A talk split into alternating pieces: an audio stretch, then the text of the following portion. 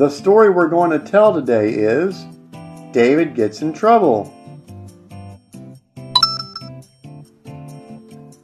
When David gets in trouble, he always says, No, it's not my fault. I didn't mean to. It was an accident. Do I have to? I forgot. My dog ate my homework. I couldn't help it.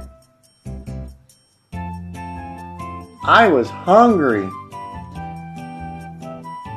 But she likes it. It slipped. But Dad says it. Excuse me. No, it wasn't me. Yes, it was me. I'm sorry. I love you, Mom.